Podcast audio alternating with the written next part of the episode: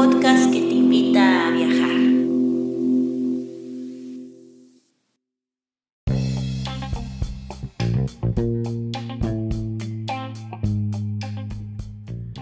Si te gusta este podcast y vives en Noruega, no olvides hacer una donación al número VIPS 533604. Repito, 533604. Tus aportaciones ayudan mucho para continuar con este proyecto.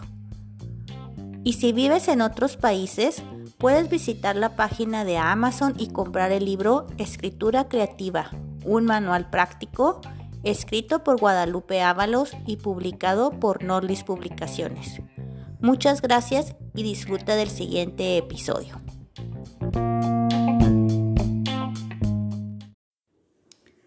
Hola, y bienvenidos a un nuevo episodio de Northlist Literatura.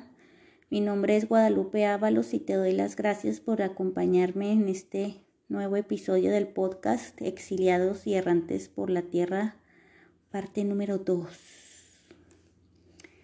Si no, si no habías escuchado la primera parte, pues te, te recomiendo que escuches primero la primera parte y luego ya vengas para acá. Y el libro que el día, el día de hoy voy a, a, reseñar el libro que se llama La ignorancia de Milán Kundera. En el episodio, la primera parte, reseñé a Kira Mitsubayashi y su libro Breve Elogio de la Errancia.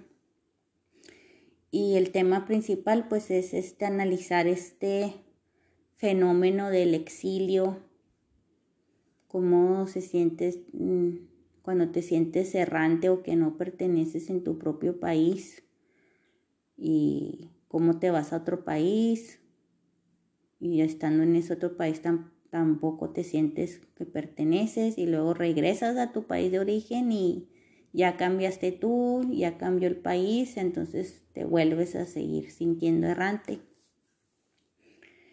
Y se me hizo interesante porque Akira Mitsubayashi se fue, era japonés y de padres japoneses, de abuelos japoneses, nacido en Japón, crecido en Japón y no se sentía a en su país. Y se fue a Francia. Y Milán Kundera, pues también checo. Y también terminó yendo a, Francia. Se, se fue a vivir en 1975 a Francia y este libro que se llama La ignorancia está escrito originalmente en francés y la edición en español está traducido por Beatriz de Moura. Gracias Beatriz. Y fue escrito en el año 2000 y hace 20 años. Oh, qué tremendo, qué tremendo. Y hace mucho tiempo. Oh my goodness como que uno dice el año 2000 y se te afigura que fue hace poquito, pero no, ya 20 años. Y es un libro corto, corto y chico.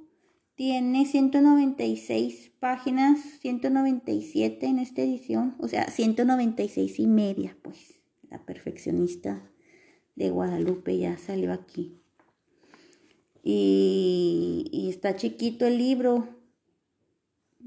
es como media más chico que una media página, media hoja de tamaño carta.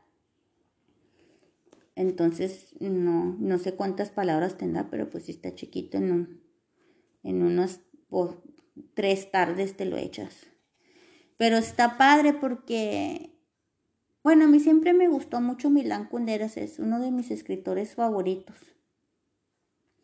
Y me gusta mucho porque es así bien filosófico, muy existencialista. En todas sus novelas siempre le echa mucho filosofía, mucha, mucha divagancia, mucho... Sí, pues muchas preguntas que no tienen de hecho respuesta, muy existenciales.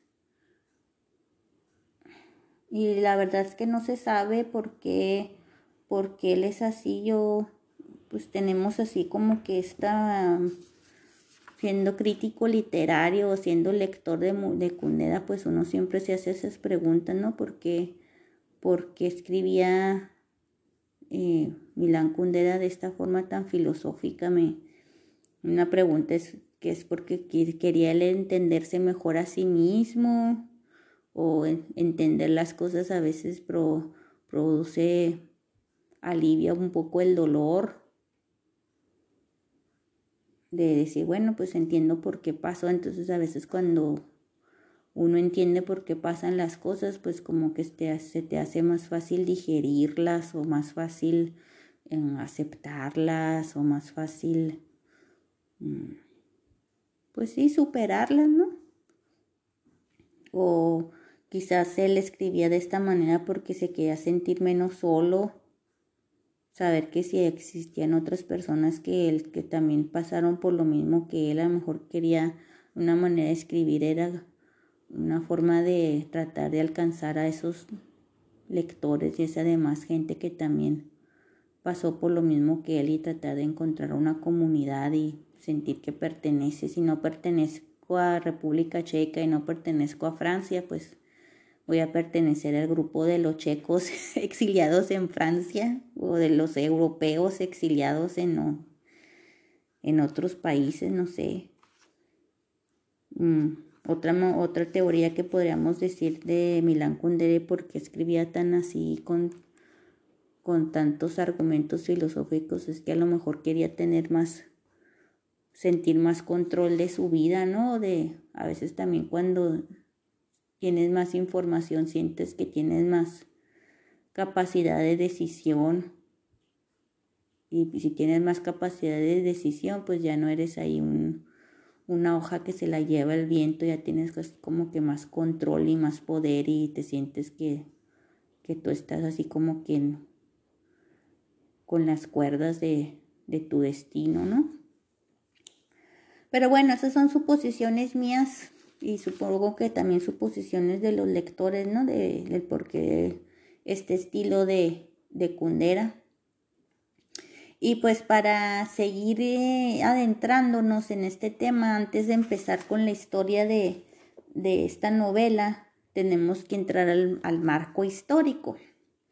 ¿Y cuál fue el marco histórico? Pues fue el que toda esta historia básicamente empieza el 5 de enero de 1968, que es cuando Checoslovaquia eh, empieza un, gobierno en el que se trata de, de separar de la, de la invasión rusa y de la oposición. Sí, pues ahí había, estaban invadidos, ¿no? Por la Unión Soviética. Y ahí fue cuando empieza la, la, primavera del 68, ¿no? Y es en la que este, inclusive Carlos Fuentes escribió de, de estas primaveras del 68 que pasó por toda Europa. Pero eso ya es tema de otro episodio.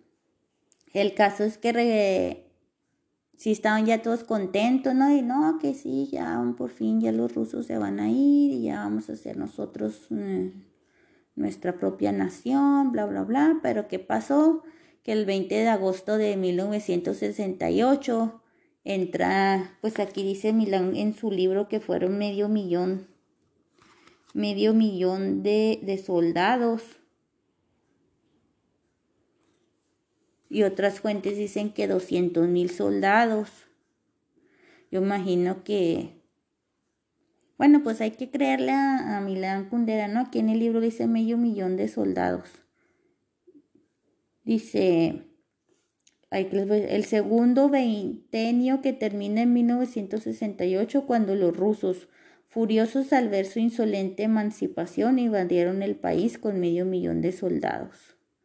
Los ocupantes se instalaron con todo el peso de su poder en 1969 y se fueron sin que nadie se lo esperara en el otoño de 1989, con suavidad, cortésmente, como lo hicieron entonces todos los regímenes comunistas de Europa, el tercer veintenio.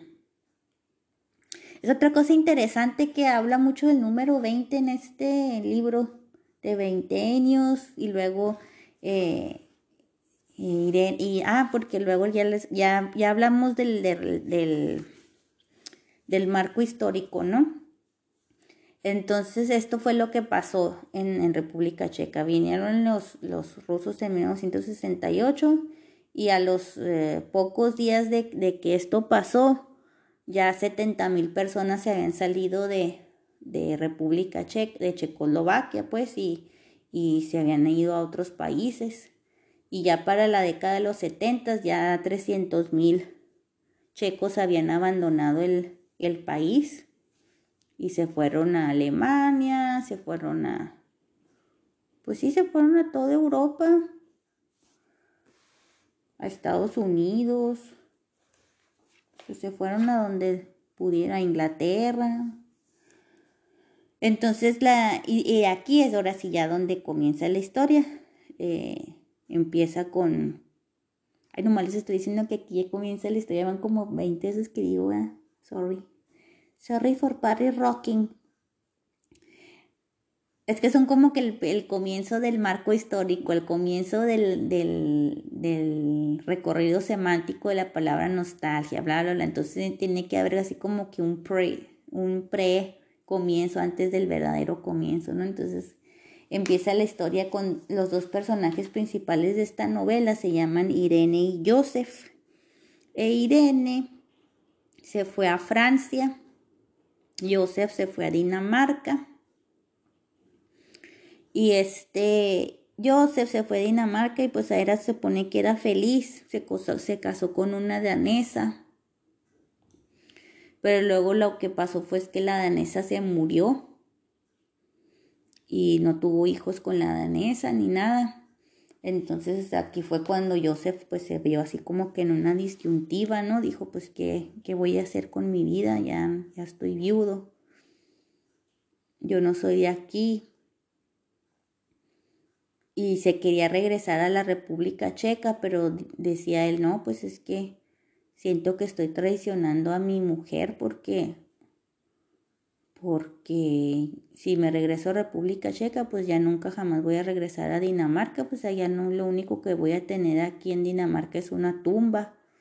Entonces si me regreso a la República Checa, pues ya sería como que comenzar mi vida otra vez desde cero. Y, me siento como que la voy a olvidar y como que estoy traicionando su, su recuerdo. Entonces estaba ahí como que no, no se decía bien pero luego dice, bueno, bueno, no voy a decidir así tan rápido. Voy a ir a República Checa de, de paseo y pues allá como que tiento las aguas, ¿no? Así las, las siento, a ver, pues sí, a ver qué, qué pasa. Y se va a, a República Checa. Irene, pasó lo mismo con Irene.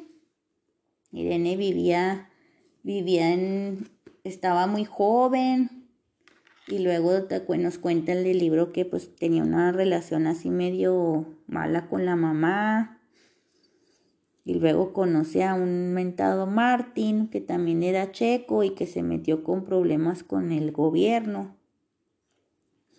Ah, porque luego este el Milán Kundera nos cuenta, no en este libro, pero en otros, en la insoportable levedad del ser y en la broma, que pues que estuvo bien gacho, ¿no? O sea, que tenían micrófonos en los en los, eh, en los lugares públicos, que, que, si sospechaban de alguien también iban y les intervenían el teléfono, les ponían también micrófonos por todos lados y luego que había un montón de espías así, gente por ejemplo que estaba así sentada en el parque y, y escuchando nomás con la oreja bien parada, ¿no? A ver quién, a ver quién está criticando el sistema, ¿no? Y si criticaban al sistema y órale este, a la cárcel y les quitaban los puestos de trabajo y no, no, no, no, o sea, gacho, gacho.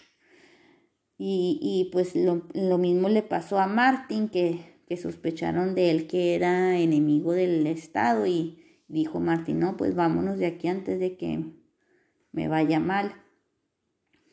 Y fue que Irene lo sigue, a su marido. Pero luego ya después en Francia, se muere Martín, pues no se murió al poquito tiempo, sino que pasaron muchos años y se muere Martín y, Irene se queda con las niñas. Pero luego curiosamente dice que Irene que esos fueron los mejores años de su vida cuando, cuando estaba viuda y, y con las niñas chiquitas porque decía, no, pues es que este es el, el, momento de mi vida en el que por fin me siento que soy dueña de mi vida y soy independiente y hago lo que quiero y trabajo y saco a, las, mis hijas adelante. Y, pero bueno, entonces ya, ya llegamos al 89 y más o menos así. Y, y ya se empieza a componer la cosa en República Checa y Irene tenía una amiga que se llamaba Silvia, Silvia, Silvi, no sé cómo se pronuncia. Le dijo, ya regrésate a tu país, que se está bien emocionante, que ya están las cosas cambiando y que no sé qué. Le dice Irene, no, pero pues ya República Checa ya no es mi ciudad. ¿Qué te pasa? Y este, si está pasando muchas cosas allá, qué emocionante, te tengo, hasta le tenía envidia, no, ahora sí ya, te, ya vas a por fin tener tu gran regreso. Y este Irene así como que, ¿de qué estás hablando? Si, ya tengo aquí mi casa y, y mis hijas y aquí estoy bien. Ay, pero pues tus hijas ya están grandes, ya son adultas, ya te puedes regresar a República Checa si, si así lo quisieras. Entonces ella así como que se queda pensando y dice, no, pues es cierto. Entonces se va a la República Checa con el pretexto de visitar a su mamá, que, que ya desde un principio sabemos que, que se lleva medio mal, pero pues tantos años ya sin verla y no sé, a lo mejor había ahí unas este, ondas, ¿no? Que decía, no, pues tengo que regresar. Y ya la historia, ya el verdadero plot o la verdadera sí, ya cuando las cosas empiezan a, avanzar más chida es cuando Irene y Joseph se encuentran en el aeropuerto de París. ¿Y tú quién eres? No, pues que yo soy. Ella le dice que se acuerda de él, ¿no? Le dice, ah, yo este. Yo, yo te conozco a ti, yo te he visto antes y, y él así como que no le contesta, ¿no?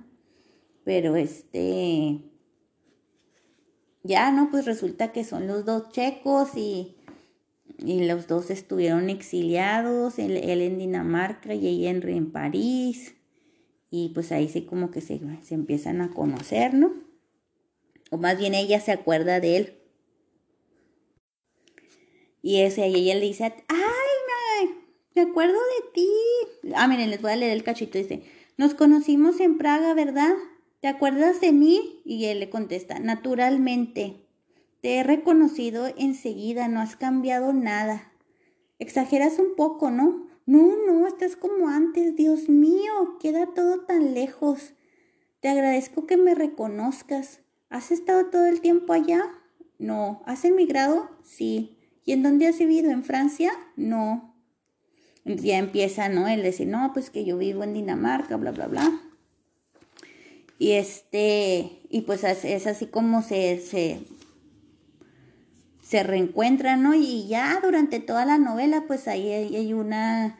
Eh, hacen como que Joseph e Irene hacen clic, ¿no? Porque ya empiezan así con unas... Eh, ya la conversación en la que... Eh, pues reflexionan sobre este, esta experiencia del exiliado, encuentran el tono, ¿no? Porque hay una introspección pero obviamente pues, pues, como son dos, básicamente dos desconocidos, cada quien se va a su, o sea, platican un ratito y luego ya cada quien continúa su vida. Entonces nosotros los lectores seguimos a Irene y a Joseph en estos, en estos días que están en Praga, ¿no? Y Joseph pues le enfrenta, va a visitar a su, a su hermano y luego así, o sea, es que son, son cosas así como que, que ha pasado, que, o sea, que a todo mundo nos ha pasado o, les, eh, o, sí, o sea, pasan, porque dice que vio un cuadro y que se acordó que ese cuadro era de él, que se lo habían regalado a él, pero pues como él se fue a vivir a Dinamarca, pues ya se repartieron así como que sus pertenencias como si fuera, como si se hubiera muerto, ¿no? Entonces le, le molestó, no dijo nada, pero le molestó bastante que, que el cuadro que era de él ya estuviera colgada, colgado en la casa así del hermano, ¿no? Y luego otra cosa que se también le molestó fue que, que este que se murieron los papás de, de Joseph y, y, el hermano se quedó con la casa y luego ahí tuvieron ahí una mini conversación y en la que pues así como que él no, pues tú te fuiste, yo me quedé cuidando a mis papás, pues si se murieron, lo más justo era que yo me quedara con la casa. Pero no, o sea, no se pelearon, pelearon, pero pues así como que hay un rocecillo, ¿no? Él sí estaba bastante molesto, pero dijo, no, pues no, no me voy a poner aquí a pelear. Y, y luego también otra cosa que como que no, no había, yo imagino que por esta onda de, de que era, estaban bajo presión rusa, pues no podían hablar por tele, no era como en los tiempos de ahora, ¿no? No, no había internet, ¿no? El teléfono muy carísimo, con opresión rusa, me imagino que la gente no tenía manera de, de, llamar por teléfono y se llamaba por teléfono, era súper carísimo y la, la comunicación ahí toda, ¿cómo se dice? Sí, pues que le leían las cartas y no todo llegaba y, no, o sea, difícil, ¿no? Entonces le pregunté al hermano, ¿y qué, qué fuiste de, de, qué hiciste allá en Dinamarca? ¿Te, te casaste? Sí, sí me casé. Ah, con una danesa, sí, me casé con, o sea, como que no sabía él que se había casado hasta en este momento, ya le contó también que ya había ayudado y todo, ¿no? Pero pues él se, yo sé, se daba cuenta que como que pues no encajaba ahí en República Checa, como que ya todo había cambiado, él ya también ya no era el mismo, eh, la gente ya no se acordaba de él, la gente había seguido su vida, sus pertenencias se las habían repartido entre ellos, o sea, ese regreso que a lo mejor él se imaginaba que, ah, te extrañamos y que por fin, o sea, como que no fue, no fue así.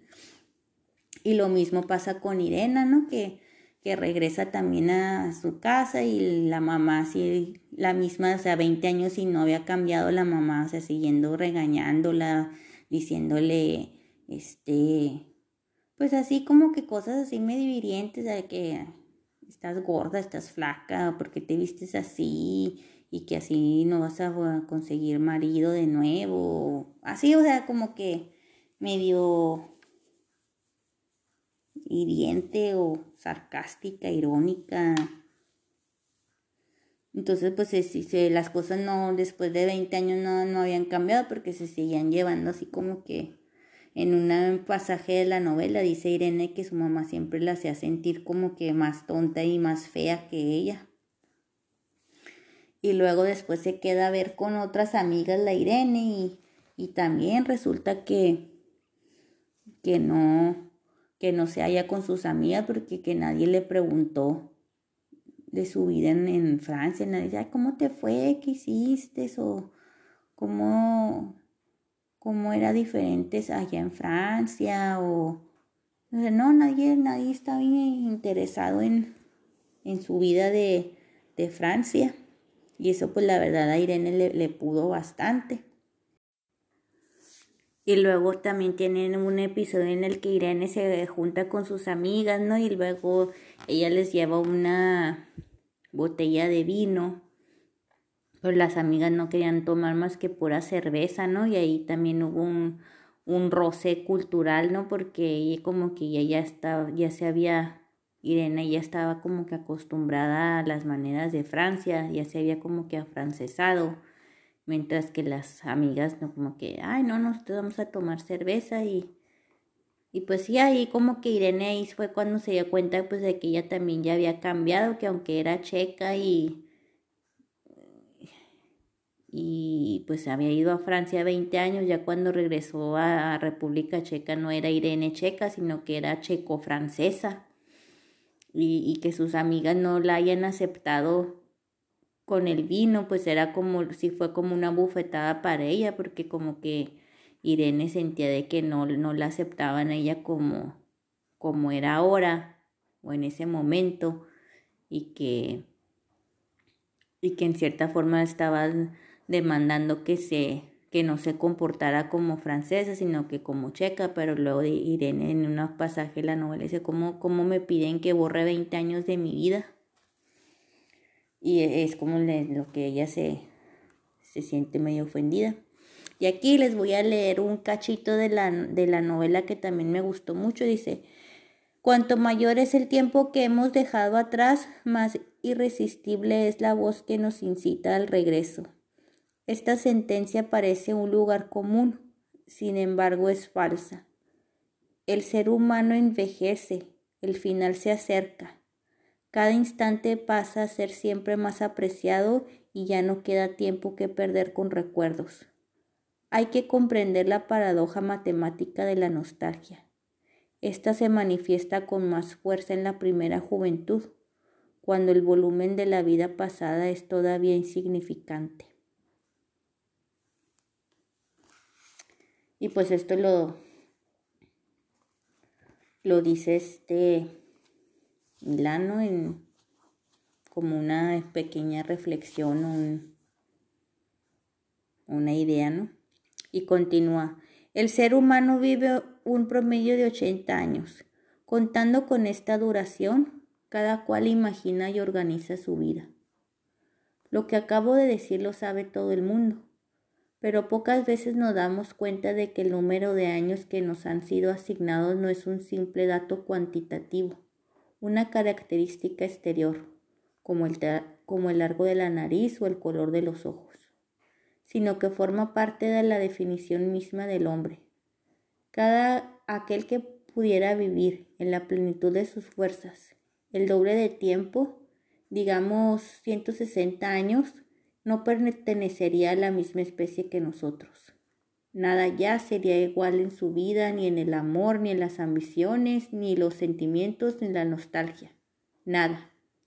Si un emigrado, después de vivir 20 años en el extranjero, volviera a su país natal con 100 años más ante él, ya no sentiría la emoción del gran regreso. Probablemente para él ya no sería en absoluto un regreso, tan solo una más de las muchas vueltas que da la vida en el largo transcurrir de la existencia. Y este, y, y lo aquí, porque la noción misma de patria, en el sentido noble y sentimental de la palabra, va vinculada a la relativa brevedad de nuestra vida, que nos brinda demasiado poco tiempo para que sintamos apego por otro país, por otros países, por otras lenguas.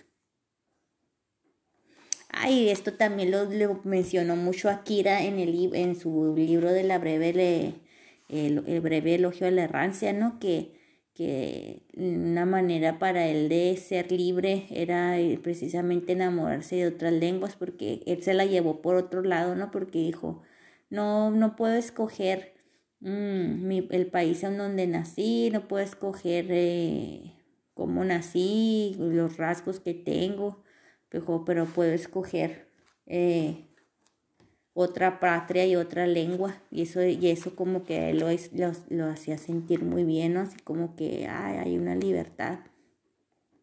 Y esto es también lo mismo que, que dice Mukundera, ¿no? Que, que, que la, la, vida es tan breve que no hay tiempo de escoger para muchos de nosotros otro país ni otras lenguas.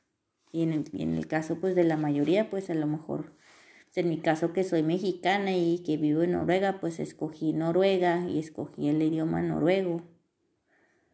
Que no es cierto, en realidad no siento mucho apego por ese idioma, lo uso porque pues lo uso, no lo hablo todos los días y todo, pero no siento un apego al, al idioma, siempre, de hecho, siempre he tenido un apego muy grande por el idioma castellano. De hecho, pues es casi casi uno de los motivos por los que tengo este podcast, ¿no? Para hablar mi idioma. Entonces ya regresando a la historia de, de Irene y Joseph, pues ellos se encuentran y, y pues hacen este clic, ¿no? Porque tienen esta, todas estas experiencias comunes y, y, y con eso a veces me identifico mucho porque yo tengo una muy, muy buena amiga que es, también es de República Checa y ella viene pues de otro, pues sí, ¿no? De todo, totalmente otro contexto que, que del mío, ¿no? Pero eh, del hecho de haber venido las dos a Noruega, nos conocimos en un trabajo y habla, eh, no hablábamos de otra cosa más que de estarnos quejando de Noruega, así de que hoy, hoy, hoy igual otra vez lloviendo. Ay, para variar. Sí, ¿verdad? Sí, sí. Ay, no, que odio este clima de mierda. Sí, yo también lo. No, si estuviera en República Checa, no, hombre, que hoy de seguridad, eh, seguro hubiera salido el sol, estuviéramos afuera en la terracita tomando una, un vaso de cerveza bien helada con nuestros lentes de sol puestos, platicando bien a gusto. ¿Y tú qué, qué estarías haciendo en tu país? Uh, no, pues ahorita ya estuviera yendo por unos taquitos y que la barbacoa o un burrito de frijoles y, ah, sí, que son los burritos, ¿no? Y no, ya le contaba yo, ¿no? Y, y ella me contaba de su comida. Y entonces la hicimos mucho clic, ella y yo, por estarnos quejando de Noruega y, y alabando, añorando nuestros países, ¿no? La, la nostalgia, ¿no? Y y pues hasta la fecha ya tenemos las dos, ella yo llegué en el 2004 y ella llegó en el 2006 creo a, Noruega. Y pues todavía seguimos siendo amigas, ¿no? Y eso es, y eso es lo, lo, que nos unió como amigas de que, de que nos estábamos quejando de Noruega y en el caso de, de de Irene y Joseph también eso es lo que hicieron clic, ¿no? De que, ay, ¿qué, qué, sientes después de 20 años? No, pues que nadie está interesado en mi vida en Francia y, y él también así como, no, pues yo también, la verdad es que, que mi hermano se quedó con la casa y al último ya le tuve que decir, quédatela, no me voy a estar ahí peleando contigo, güey. Y que tal y tal, ¿no? Lo que, lo que pasó entre entonces ya con toda esta conversación. Y luego acuérdense que ella, ella conocía a, a Joseph y Joseph dijo que también la, se acordaba de ella.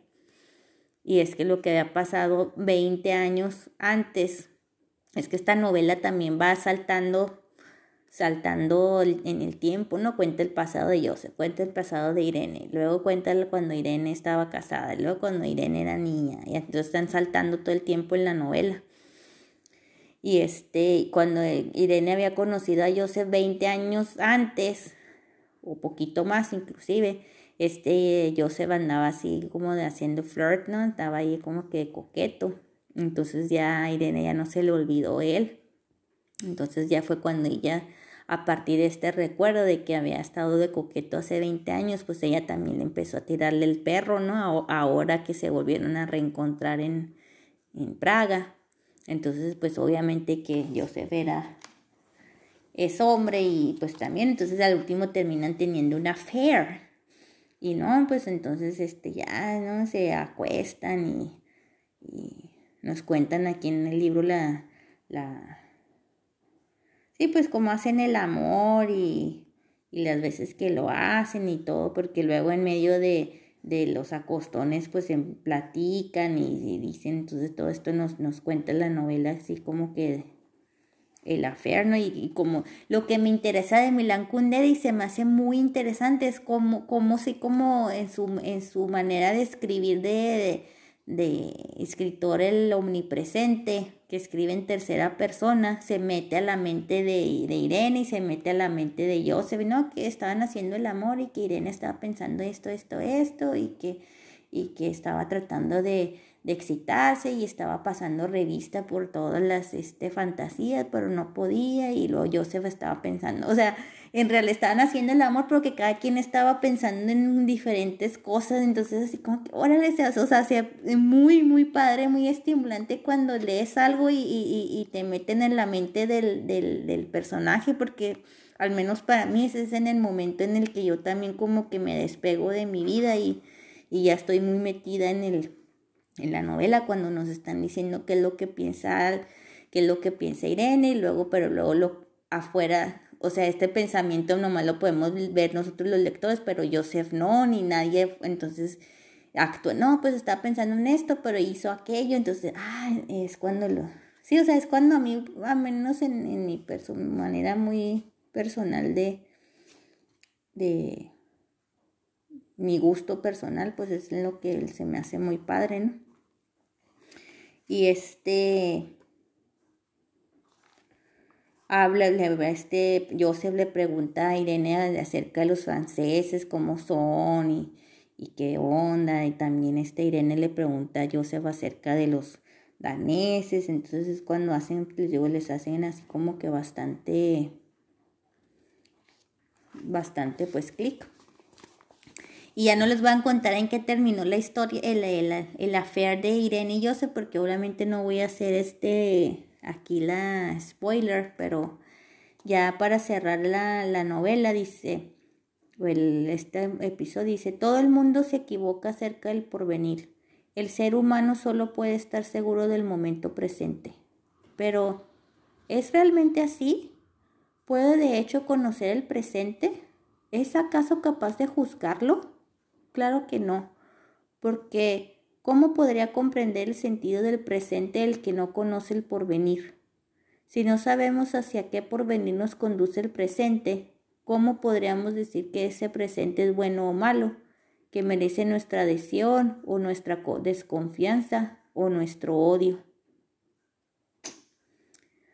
Ay, pues sí, eso es, lo, es algo que que es muy recurrente en la obra de, de Milán Kundera, que él quiere, esta, o sea, que quiere, tiene muchas ganas de, de, de descifrar, pero dice, pues es que no hay ningún punto de comparación, no puedo decir que esta vida es mejor o peor, porque nomás esta vida es la que tengo, no puedo decir, ¿cómo puedo decidir si, si tomar este trabajo es mejor o, que, o decir a este trabajo que no, a esta oferta de trabajo que no?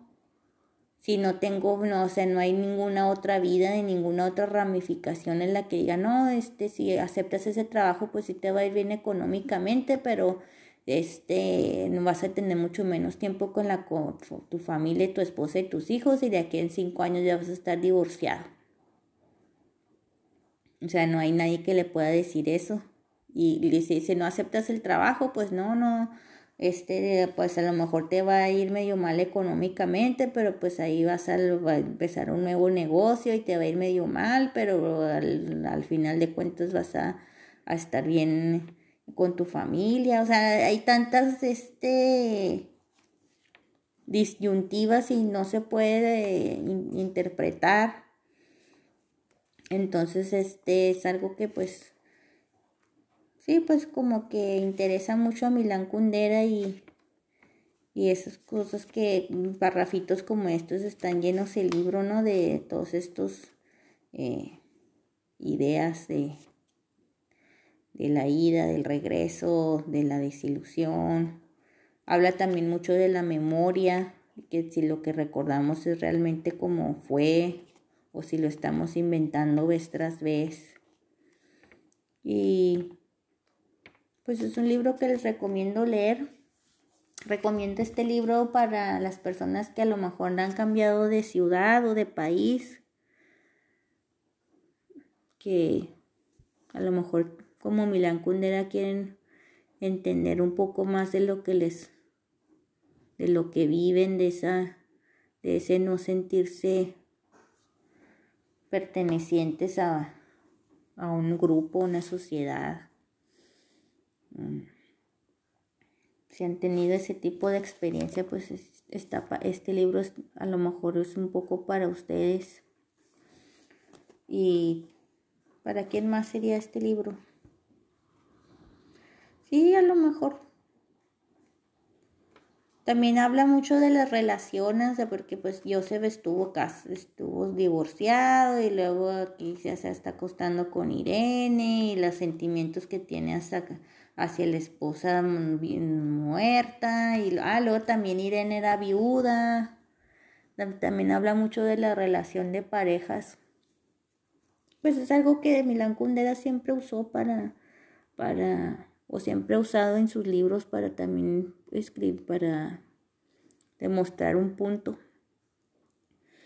Y pues eso fue el día de hoy, Milán Kundera. Ya en otras ocasiones tendré más libros de Milan Kundera. Quiero tener también el de la insoportable levedad del ser y el de la broma, que están muy padres esos dos libros. Y pues esto, eso es todo por hoy. Y eh, un último anuncio. Si te gusta mi, este episodio, pues no, no olvides comentarnos en redes sociales. A lo mejor puedo mandar algunos saludos en los próximos episodios. También quiero hacer unas transmisiones en vivo, pero a ver cuándo. Ya estaré avisando, pero síguenos en, eh, en Instagram, Nordlist Publicaciones. En Facebook también estamos como Nordlist Publicaciones. Y también si quieren seguir mi cuenta personal de Instagram, Guadalupe-Ábalos. Ahí también me pueden, si quieren, este, mandar saluditos o, pueden también, si quieren libros que quieren que les reseñe, pues no, también avísenme, eh, escríbanme. Y este episodio fue el número 14 y con esto quiero cerrar temporada y me quiero tomar eh, de aquí hasta enero de descanso porque quiero ya planear bien bien los próximos episodios, los próximos libros y quiero también profesionalizar un poco el podcast, ponerle más musiquita y más así. Sí, pues eh, me gusta este formato casero y así como que estamos platicando. Pero sí me gustaría hacer, estirarme un poquito más por mi audiencia, este, ser un poco más, que se parezca más a un programa de radio. Entonces pienso trabajar todas estas semanas en, eso, en, hacer una planeación de los próximos episodios para la próxima temporada que ya va a ser en el año que viene, como básicamente. Eh, pienso pienso ponerles también el, darles el episodio de 2666 de Roberto Bolaño, me, que les debo esa segunda parte. Luego también les voy a deber muchas teorías del aprendizaje porque último nomás les di Vygotsky, pero me falta Bandura, me falta Dewey, me falta Skinner también y el conductivismo. Me faltan ahí dos que tres este, teorías del aprendizaje que también son muy interesantes. Y pues también, también este, me urge tener a, a a algunas artistas, a algunas escritoras mujeres que tuve casi nadie en esta eh, eh, temporada, pero estoy muy interesada en, hacer un episodio de Guadalupe Netel, El cuerpo en que nací. Eso también se podía relacionar un poco en este, con este tema del exilio, porque ella también como que no se sentía medio a gusto en su cuerpo, entonces o tuvo ahí unas ondas. El caso es que Guadalupe Netel y luego el matrimonio de los peces rojos, ese también me gustó mucho y lo necesito reseñar. Elena Ferrante y los días de, Days of Disappointment, no sé cómo se llama en español. Dice, me imagino que los días de desilusión se ha de llamar en español. Ese libro de Elena Ferrante, oh my goodness, me súper encantó, entonces también lo tengo que reseñar. Y luego quiero reseñar a Laura Esquivel como agua para chocolate y quiero eh, eh, reseñar a Isabel Allende. Eh, hay dos que me gustaron mucho los años con algo de Eva Luna y otro libro que también me gustó mucho de ella. No todos los de Isabel de Allende me han gustado, pero hay dos que tres libros que sí me gustaron mucho, mucho, mucho, mucho y esos los tengo que reseñar. Y también les quiero poner ahí un algo de literatura noruega, que ha sido traducida al español. Eh, también tengo algunos premios Nobel de literatura que quiero reseñar, que es esta Oxana, la de las que escribió Voces de Chernóbil, y también al, esa ganó el premio de, de, literatura Nobel. Y luego también quiero reseñarles a Mo Yan, que es un chino que también recibió el, el premio Nobel de literatura y tiene un libro que se llama Cambios y ese también es, me urge. Y luego también hay una, una de Corea del Sur que se llama Han Kang, creo, que una obra que se llama La Vegetariana también es el caso es que tengo una listísima de, pero bueno, por eso les estoy diciendo, ya a partir del año que viene, ahora sí ya más estructura y más, más este, más orden. Así que pues me despido por hoy y nos estamos viendo en la segunda temporada. No se olviden de, de por favor, pónganme sus likes, compartan y nos vemos en la próxima y gracias por escucharme. Saludos a todos. Cuídense.